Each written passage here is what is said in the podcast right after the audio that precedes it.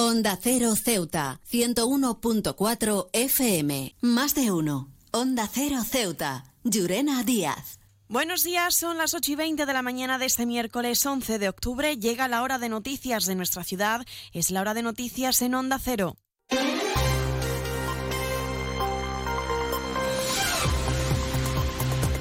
Comenzamos como siempre el informativo recordando la previsión meteorológica y es que según apunta la Agencia Estatal de Meteorología para la jornada de hoy tendremos cielos mayormente nublados, temperaturas máximas que alcanzarán los 24 grados y mínimas de 21. Ahora mismo tenemos 21 grados y el viento en la ciudad sopla de levante. Continuamos con los titulares. La ciudad ha aprobado la prórroga del contrato para mantener la bonificación del 60% para los no residentes que decidan visitar Ceuta por vía aérea. Y el MDC insta al gobierno local a aplicar un 75% de descuento para los no residentes en barco o en avión, del mismo modo que ha hecho la ciudad hermana de Melilla. Servicios informativos en Onda Cero Ceuta. Pues entramos de lleno en nuestros contenidos. La ciudad ha aprobado un acuerdo de prórroga de ayudas mediante el procedimiento de concesión directa destinadas a los no residentes a bonificar el 60% del precio del transporte aéreo entre la península y Ceuta. El portavoz del Gobierno, Alejandro Ramírez, ha explicado que se ha dado luz verde a las bases reguladoras como la propia convocatoria. El beneficio no es otro, ha dicho que incentivar las visitas turísticas a nuestra ciudad. Desde la fecha de indicar que el total de pasajeros en el año 2023 ha alcanzado ya la cifra del 50% son pasajeros no residentes.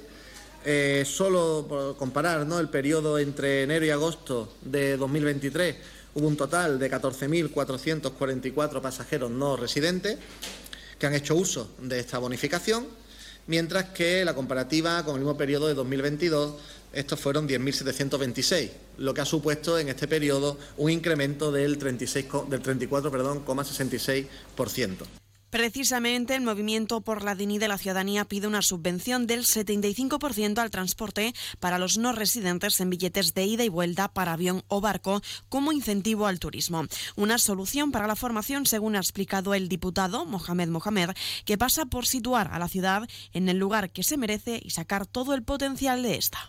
Instamos al Ejecutivo local a trabajar en medidas como la señalada, que efectivamente ayuden a mejorar la afluencia de visitantes a nuestra ciudad, como ha hecho la ciudad autónoma de Melilla, considerando que se trata de una medida positiva dadas las circunstancias de extrapeninsularidad de ambas ciudades y los precios tan altos que tienen que soportar los visitantes a la hora de adquirir los billetes de barco o helicóptero para venir a conocer nuestra ciudad.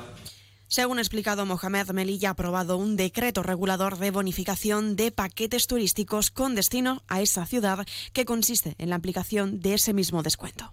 Consistente en la aplicación de descuentos del 75% en los billetes de ida y vuelta en avión o barco, siempre que comporten alojamiento durante la estancia en Melilla en alguna de las modalidades de alojamiento turístico o en el domicilio de un residente de la ciudad y no superen entre la fecha de ida y vuelta los 30 días.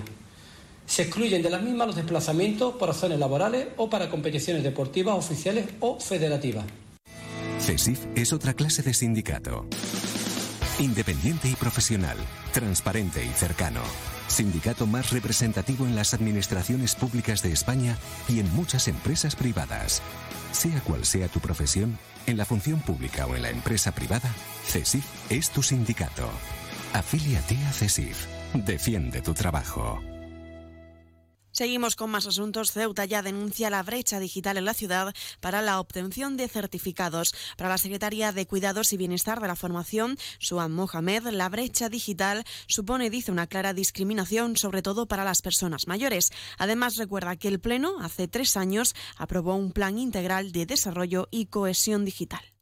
Como bien es sabido, la brecha digital afecta de manera desproporcionada a las personas mayores, en particular a las de menor capacidad económica y a las mujeres. Han sido varias las ocasiones en las que el Pleno de la Asamblea ha expresado su compromiso para dar solución a esta problemática. No obstante, desde Ceuta ya tenemos que denunciar que no hay avances de ningún tipo.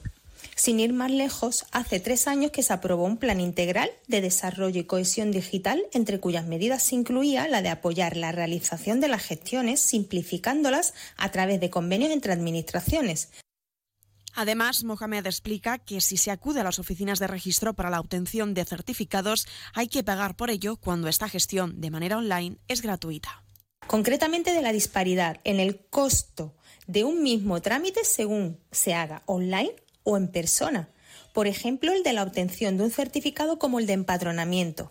Mientras su obtención online es gratuita, los ciudadanos y las ciudadanas que acuden a la oficina de registro se ven en la obligación de pagar una tarifa por el mismo servicio, una discriminación inaceptable.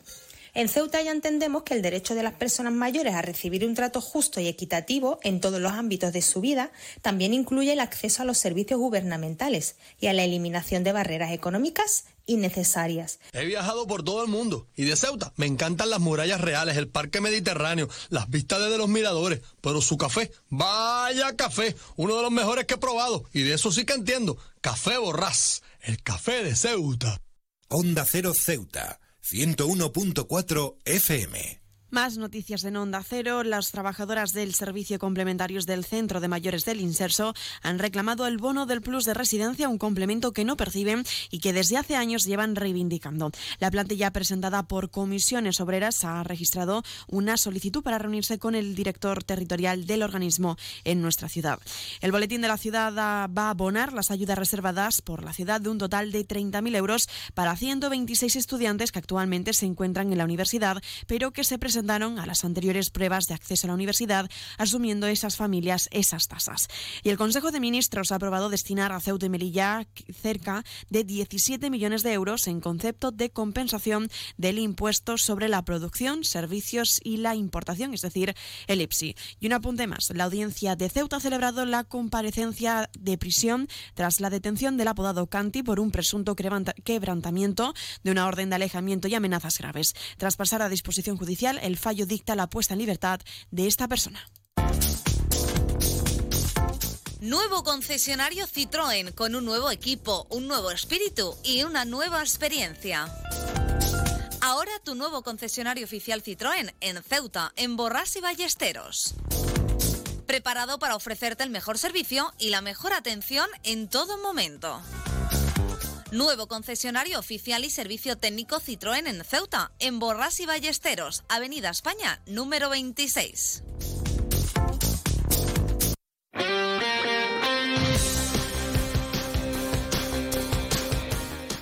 Y en deporte les contamos que el equipo de fútbol Ceuta 6 de junio va a disputar la fase previa a la Copa del Rey frente al Club Deportivo Buñol en el Martínez Pirri. Será esta noche a partir de las 9. En caso de vencer, el equipo caballa en la categoría regional preferente podrá enfrentarse a un equipo de primera división.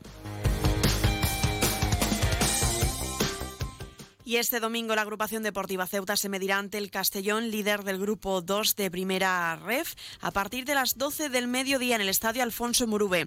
Es por ello que la afición caballa hace un llamamiento para este partido, donde los hinchas recibirán al equipo a partir de las 10 y cuarto en el Murube.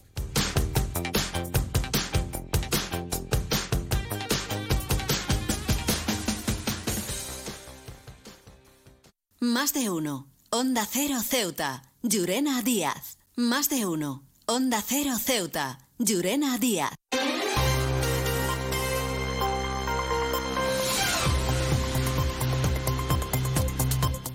Poco a poco nos vamos acercando ya a las ocho y media de la mañana y como siempre el pueblo de Ceuta, el referente en prensa escrita para todos los ceutíes, nos presenta ya su noticia de portada. El Canti queda en libertad tras prestar declaración ante el juez. Se quedan ahora en la mejor compañía, la de más de uno con Carlos Alsina. Nosotros regresaremos como siempre a partir de las once y tres minutos para contarles a modo de titulares las noticias más destacadas del día.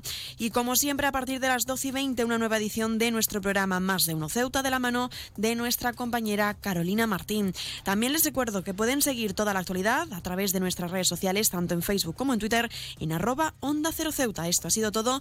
Me despido. Que pasen una buena mañana.